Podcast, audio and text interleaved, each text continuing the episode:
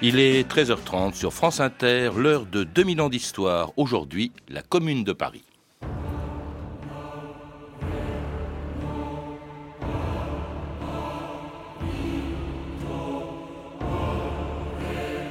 Au nom du peuple, la Commune de Paris est proclamée.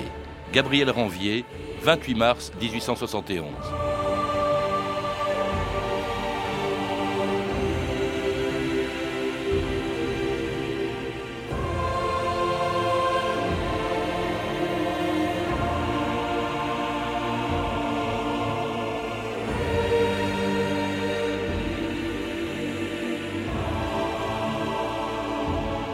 2000 ans d'histoire.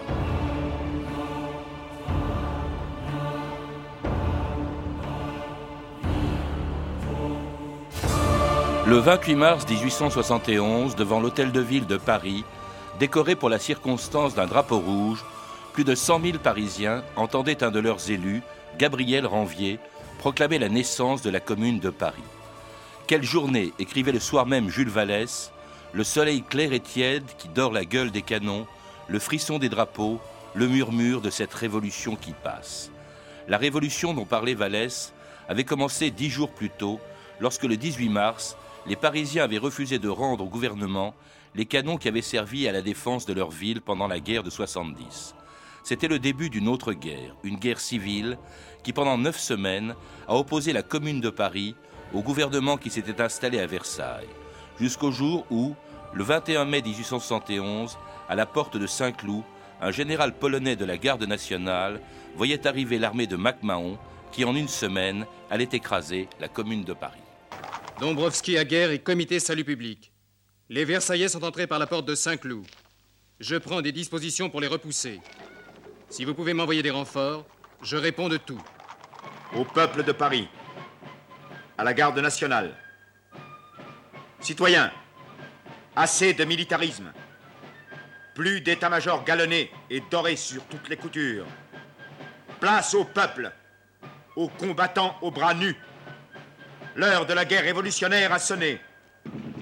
Comité de salut public. Que tous les bons citoyens se lèvent. Aux barricades. L'ennemi est dans nos murs. Pas d'hésitation. En avant pour la République, pour la commune et pour la liberté. Aux armes Pierre Milza, bonjour. Bonjour. C'était le 21 mai 1871, il y a 139 ans, presque jour pour jour, le début de la semaine sanglante qui allait mettre fin à la commune de Paris, la commune à laquelle euh, vous avez consacré un livre passionnant, le deuxième volume de L'année terrible, publié chez Perrin. Le premier dont vous étiez venu nous parler ici d'ailleurs était consacré à ce qui est à l'origine de, de la commune, qui est la guerre franco-prussienne de 1870. C'est elle, au fond, qui a essentiellement provoqué la commune. La guerre est bien sûr le siège de Paris qui lui est associé. Et pour ce qui est de la guerre, il faut rappeler que ce n'est pas seulement une guerre perdue. C'est une guerre perdue de manière humiliante. Hein. C'est pas c'est pas Waterloo parce que Waterloo c'est la France contre toute l'Europe.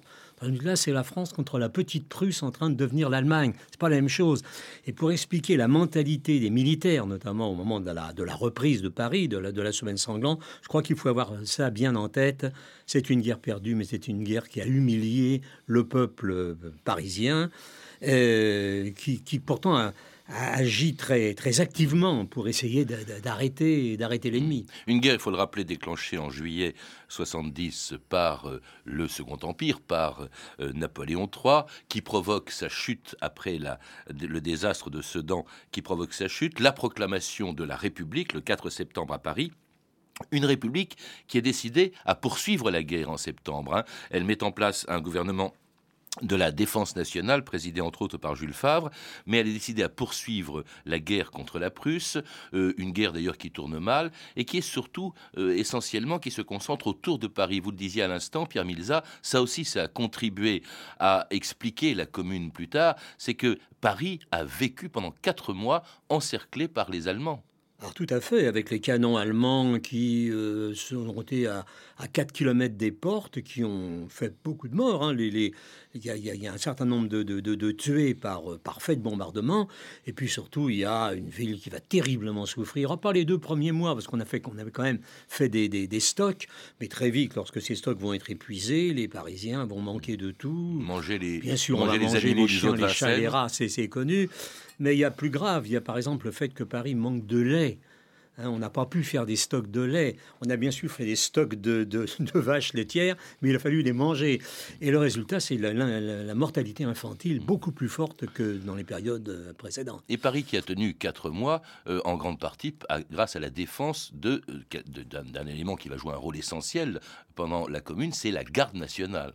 Alors la garde nationale, c'est le citoyen lambda, hein. ce, sont les, hommes en état de, porter, de porter les armes, qui sont devenus presque des militaires de carrière, puisqu'on leur donne 30 sous par jour pour, euh, pour survivre, et qui représentent une force théoriquement, enfin sur le papier, importante, 200 000 hommes face à une armée allemande évidemment beaucoup moins nombreuse, mais en même temps euh, beaucoup plus professionnelle et beaucoup mieux équipée. C'est vrai que dans les quelques sorties qui vont tenter d'être faites, Champigny, euh, Le Bourget, euh, c'est eux qui vont, particulièrement souffrir et qui seront ensuite l'armée de la commune.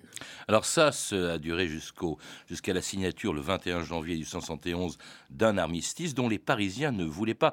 On a souvent dit que la commune était euh, une révolution sociale, ce qui était vrai en grande partie. C'était aussi un réflexe patriotique. Tout à fait. Mais vous savez, en France, depuis 1789, nation et révolution se conjuguent sur le même mode. Après tout, euh, pourquoi les, massacres, les abominables massacres de septembre? Parce qu'il y a eu les de, du duc de Brunswick, euh, la victoire de Valmy, c'est la victoire de la République. Donc nation et, révolution ne, sont pas des, termes, comme ils deviendront par la suite, qui, qui s'opposent. Donc effectivement, c'est une révolution sociale.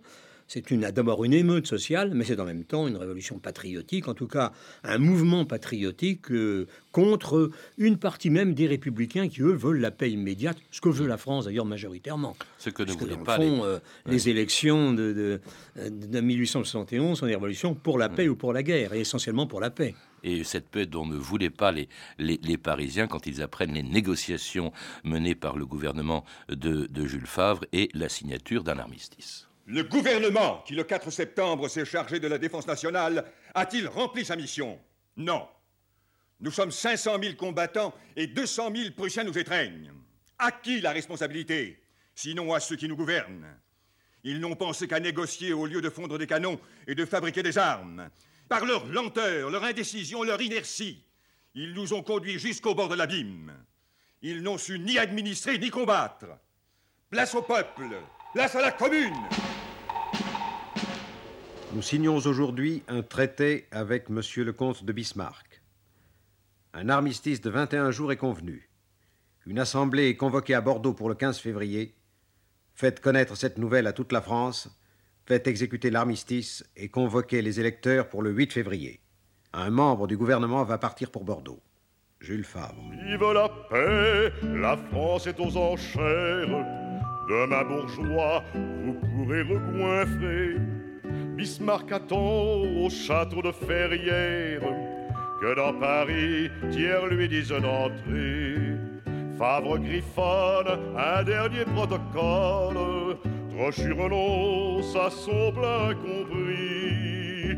À l'ombre tourne la casserole, pour un beefsteak, on va rendre Paris. À l'ombre tourne la casserole, pour un beefsteak, on va rendre Paris. Est-ce que vous connaissiez cette chanson, euh, Pierre Milza Oui, j'ai entendu. Pour un beefsteak, euh, on va vendre Paris. Ce sont, c'était Armand Mestral sur des paroles de Émile Depreux. Évidemment, ça fait référence à cet armistice qui est, qui est signé justement euh, le 21 janvier 1871.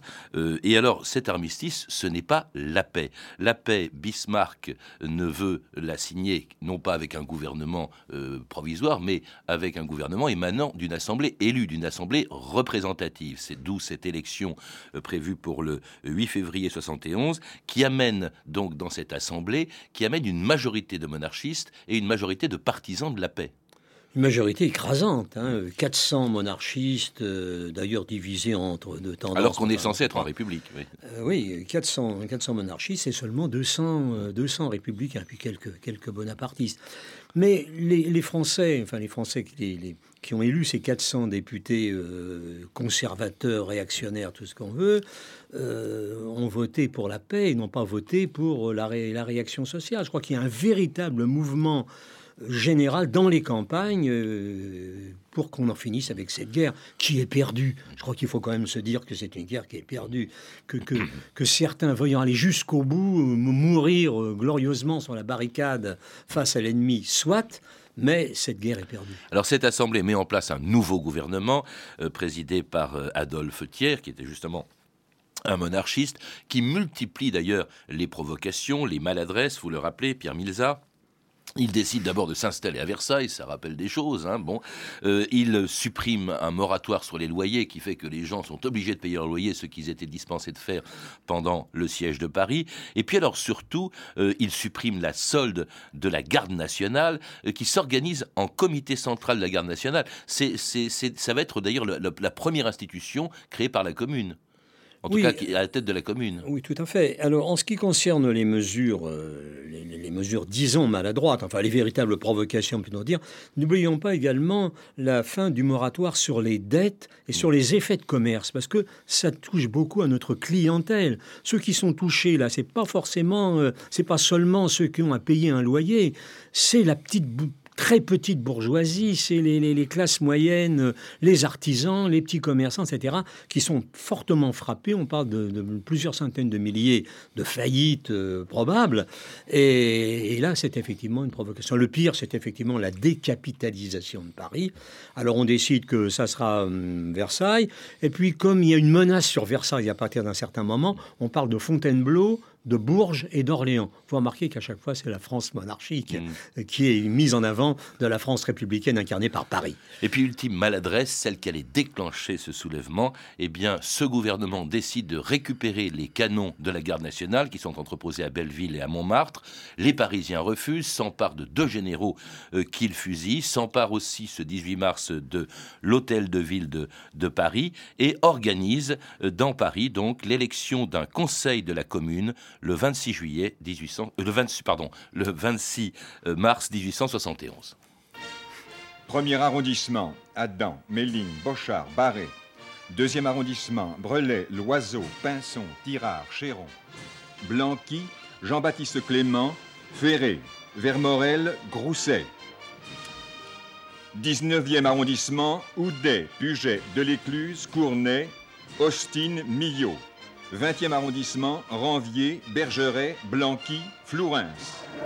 Nous, les membres élus du comité central de la garde nationale, désormais élus de la commune par la volonté du peuple de Paris, ici présent, remettons au nom du comité central, entre les mains du conseil de la commune, le pouvoir que les événements nous avaient confié. La commune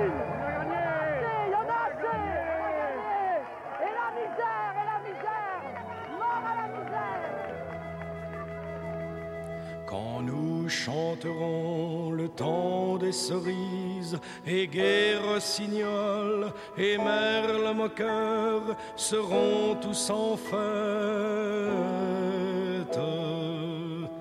Les belles auront la folie en tête et les amoureux du soleil au cœur. Quand nous chanterons le temps des cerises sifflera bien mieux le merle moqueur. Marc Augeret, Le temps des cerises, euh, qui est une chanson écrite par Jean-Baptiste Clément, dont on a entendu qu'il avait été élu de, la commune. On a dit que c'était le chant de la commune. En fait, ce chant avait été écrit en, en 1868, trois ans avant cette commune, dont proclamé le 28 mars, le nom de commune est annoncé officiellement le 28 mars. Ça rappelle bien sûr la commune de Paris en 1792, pendant la Révolution française. C'est ça, avec euh, une clientèle, euh, un personnel révolutionnaire qui est à peu près le même peu de choses près. Euh, en, mais références à la Révolution sont permanentes. mais la Révolution... Ils veulent faire comme euh, en 92. Elle l'était déjà pendant, pendant le siège de Paris, hein, c'était déjà euh, cette, cette, idée qui était mise en avant, mais là, c'est devenu véritablement pour une partie, peut-être pas pour tous les communards, mais pour une partie des, des, communards, faut refaire 1793. Je dis pas pour tous, parce que ceux qu'on appelle les internationaux, les membres de l'internationale ouvrière, de l'association internationale ouvrière, des gens comme Varlin par exemple, euh, sont euh, sont moins axés euh, sur refaire 1792 que sur la liberté, l'esprit libertaire. Il y a des noms étonnants parmi ceux qu'on a entendus.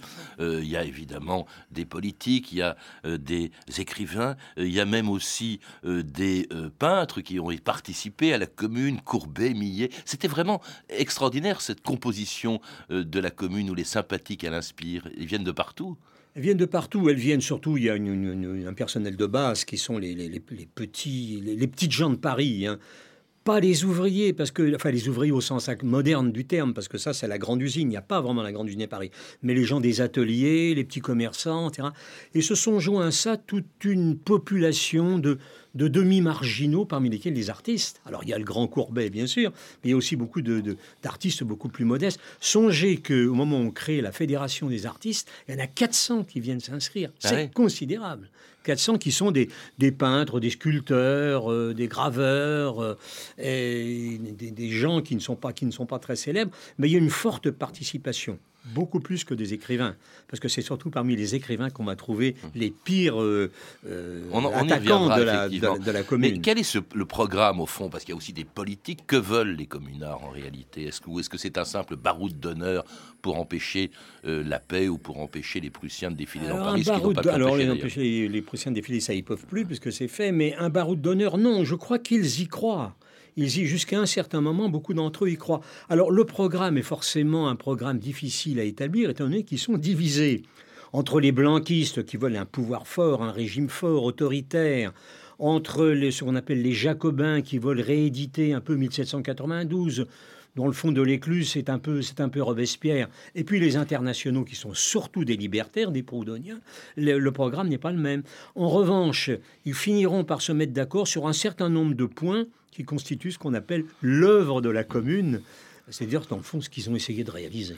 En réalité, la véritable préoccupation, bien sûr, c'est la lutte contre le gouvernement de Thiers, qui est bien décidé à mettre fin à l'insurrection. Depuis deux jours, des mouvements s'étant produits du côté de Rueil, Nanterre, Courbevoie, Puteaux, le gouvernement n'a pas voulu laisser ces tentatives impunies et il a ordonné de les réprimer sur le champ. Le général Gallifet est à Rueil et envoie une proclamation. La guerre a été déclarée par les bandes de Paris. Hier et aujourd'hui, elles m'ont tué mes soldats. C'est une guerre sans trêve, ni pitié.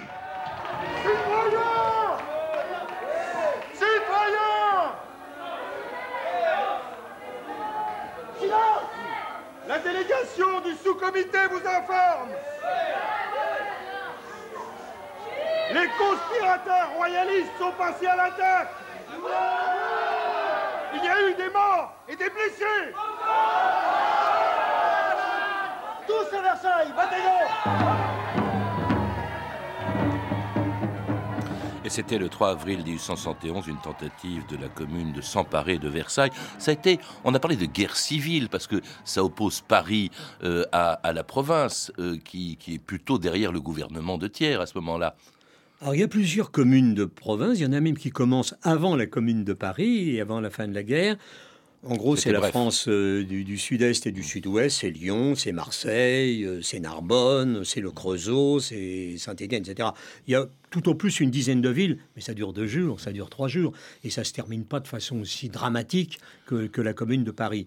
Mais autrement, effectivement, c'est plutôt, c'est la commune, c'est quelque chose d'essentiellement parisien. Et extrêmement violent au fur et à mesure que le temps passe. Euh, il y a ces tentatives de sortie vers Versailles, il y a évidemment des attaques des Versaillais contre la commune. Alors là, euh, on exécute des combattants dans les deux camps. Hein. Il faut rappeler que la violence, euh, Versailles, en tout cas au début, n'a pas eu le, le monopole de, de, la violence. Les prises d'otages aussi par les communards, la destruction destruction également très symbolique, je crois, des, voulue par Courbet, Pierre Milza, je crois, de la colonne Vendôme de la colonne Vendôme, voulue par Courbet. Et on lui a même, quand on a fallu la reconstruire, on lui a demandé de payer de ses deniers, ce qu'il a d'ailleurs pas pu faire. Mmh. Oui, alors, violence de part et d'autre, oui. Mais enfin, ça commence quand même du côté de Versailles, dans justement la sortie du 3 avril, c'est la première sortie. Bon, bah, les premiers à fusiller des gens là-dedans, là, il y a, le, marquis de Galifet, celui qui a, qui a chargé avec ses, avec ses cavaliers à, Sedan. Euh, les premiers à fusiller les autres, c'est quand même, euh, c'est quand même les, Versaillais. Quant aux otages, ils ne sont malheureux. Ça fusille à la fin, on le verra. À l'extrême fin du mouvement. Et puis alors, il y, y, a quand même des forces en présence qui peuvent paraître à l'avantage, numériquement en tout cas, des communards, Pierre Milza. Je crois qu'ils pouvaient compter sur 160 000 hommes, mais alors c'est une armée un peu improvisée, ce sont des gens qui ont été recrutés pendant la guerre.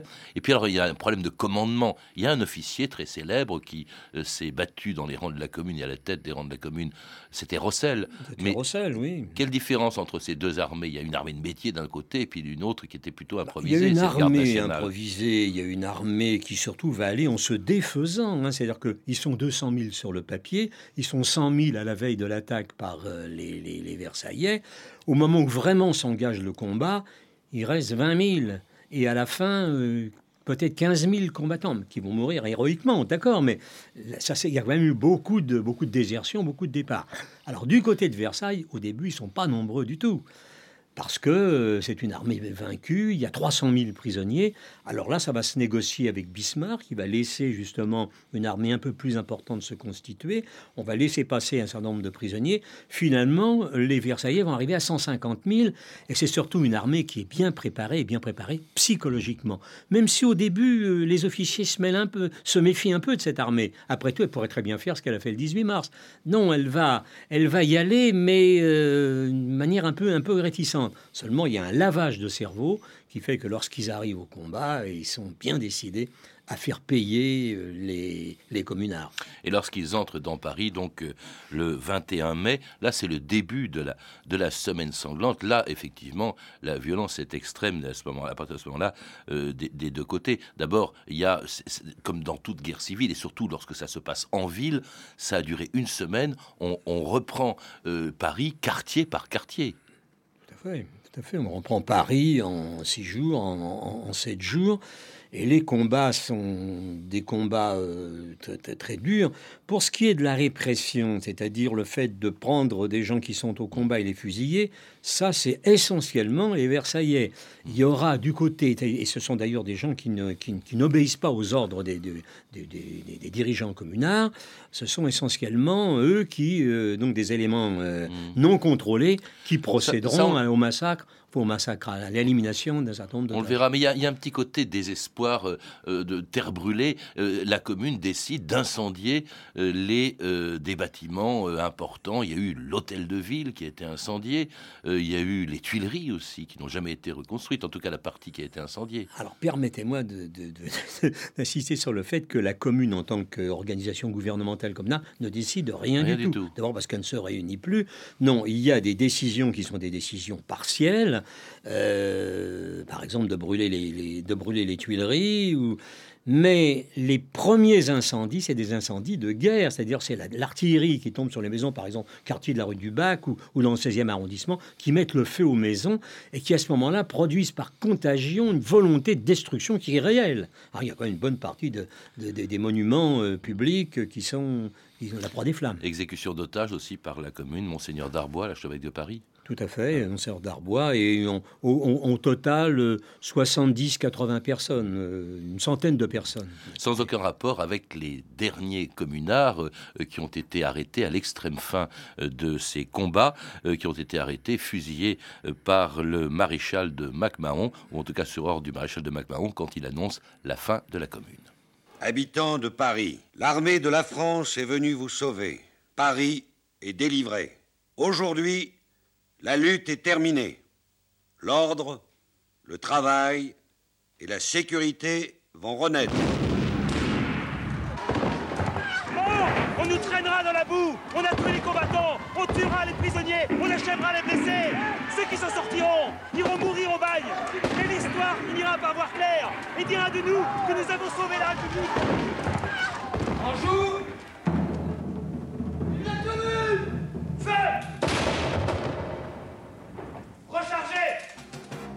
Au mur Qu'avez-vous fait Oh, je suis mort, un soldat sans doute enivré. A tué mon père à la porte? Et mon crime est d'avoir pleuré. Qu'avez-vous fait? Sale charogne, fais-moi vite trouer la peau, car j'en ai fait de la besogne avec mon chasse-peau. Et d'un, tu vois ma lune, De vive la commune. Au mur, disait le capitaine, la bouche pleine et du vendu. Au Armand Mestral, Au mur, c'est une chanson, celle-là écrite après euh, la Semaine sanglante par le même Jean-Baptiste Clément. Euh, cette chanson donc qui évoque ces fusillades. Alors ça, c'est peut-être ce qu'il y a de pire euh, dans, cette, dans, révolution, c'est la fin, c'est la façon dont elle est réprimée par des exécutions sommaires. 20 000 morts, dit-on, Pierre Milza. Alors 20 000 morts, donc d'autres ramènent à 10 000, mais je dirais que bon, le chiffre global est déjà impressionnant, mais c'était 10 000 ou 15 000. Non, ce qui est important, c'est de voir qui a ordonné. Parce qu'on dit euh, MacMahon, non, c'est pas MacMahon, c'est pas Thiers. La cette phrase, c'est encore une chanson de Jean Ferrat même, que Monsieur, euh, monsieur Thiers a dit qu'on les fusille. Monsieur Thiers a jamais dit qu'on les fusille, mais Monsieur Thiers a regardé en l'air.